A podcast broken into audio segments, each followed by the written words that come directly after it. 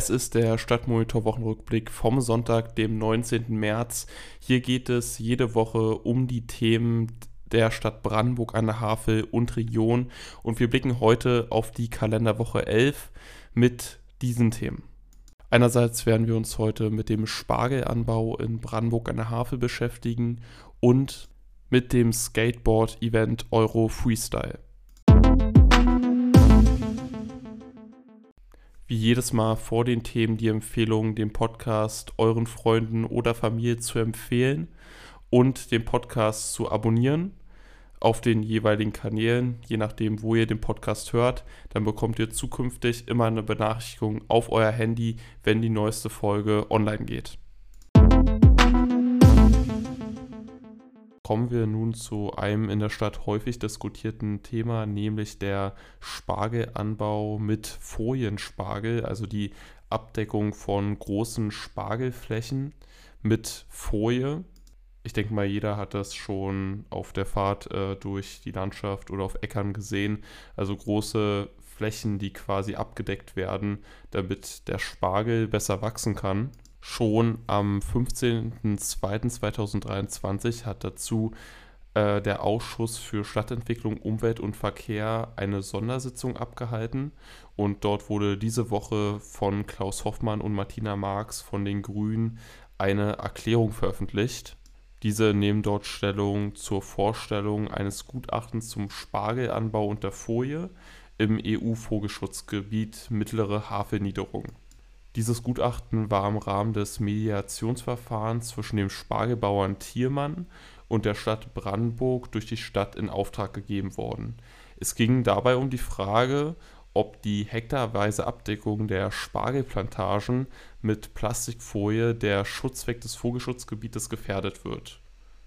Im einen Gutachten wurde dies verneint, also schlichtweg, es gibt keine Gefährdung des Vogelschutzgebietes durch diesen Spargelanbau. Dort haben aber viele Naturschutzverbände Zweifel, ob dieses Gutachten überhaupt so haltbar ist. Es waren bei dieser Sondersitzung nämlich auch Naturschutzverbände des im Land Brandenburg eingeladen und diese Fachverbände, die eingeladen waren, befanden das Gutachten als untauglich. Die beiden grünen Abgeordneten schrieben dazu, auch als Laie fragt man sich, warum ein Vogelschutzgebiet ausgewiesen wird, wenn laut Gutachter die geschützten Vogelarten die abgedeckten Flächen meiden und in andere Bereichen brüten würden. Auch der Ersteller dieses Gutachtens, den Namen möchte ich an der Stelle nicht nennen, den kann man, glaube ich, Google, bei Google ohne Probleme nachrecherchieren, wenn man den genau nennen will, ist für sogenannte Scheingutachten bzw. mangelnde Gutachten bekannt. Er hatte auch für Unternehmen wie RWE Gutachten erstellt, die als mangelhaft kritisiert wurden oder im Nachhinein als mangelhaft oder als Scheingutachten beschrieben wurden. Scheingutachten oder auch Gefälligkeitsgutachten sind Gutachten die Unternehmen im Auftrag geben, um quasi die Ergebnisse zu erzielen, die sie für richtig halten oder die sie halt brauchen, um ihre eigenen Interessen durchzusetzen. Also sicherlich ein Thema, was mehr diskutiert werden muss. Wer da Informationen braucht, also lege ich natürlich nahe, sich da auch weiterhin zu informieren und wir werden auch im Podcast weiterhin darüber diskutieren und werden sicherlich auch mal eine Art Talkrunde planen, wo wir ausführlich über dieses Thema debattieren werden. Im August kehrt der Euro Freestyle Wettbewerb für Skateboarder auf die Freilichtbühne in Brandenburg zurück. Dieses Jahr mit einem anderen Standort ist es nicht mehr das Industriemuseum in Brandenburg. Veranstalter Christian Heise ist überzeugt davon, dass die Atmosphäre an diesem Standort deutlich besser ist.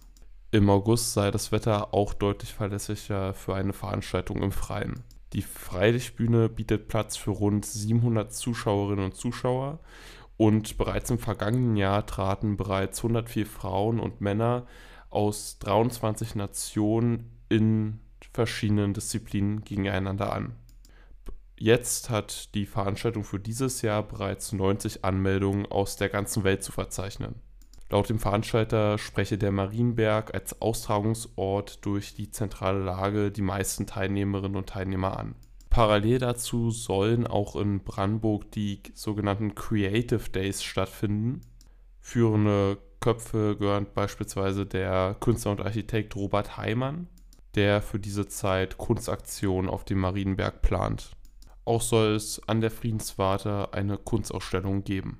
Beide Veranstaltungen fanden die Jahre vorher immer im September statt. Beim Skateboard-Event, also Euro Freestyle, ist es so, dass es bereits das fünfte Mal in Brandenburg an der Havel stattfindet.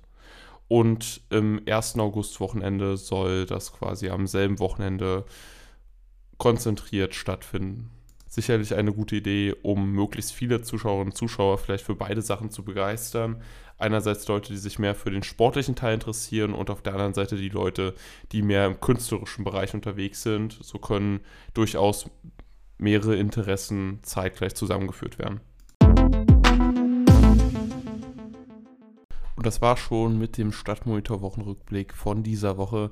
Wir hoffen, wie jede Woche, es hat euch gefallen. Bei Kritik, Fragen und Anmerkungen könnt ihr uns gerne wie immer über die üblichen Kanäle schreiben. Wir freuen uns da wirklich über Kritik und wie wir halt den Podcast immer wieder verbessern können, damit ihr natürlich auch dran bleibt und wir natürlich mit der Zeit eine immer größere Zuschauerschaft aufbauen können. Ich wünsche euch noch einen schönen restlichen Sonntag und einen guten Start in die kommende Woche und hoffentlich hören wir uns wieder nächste Woche Sonntag.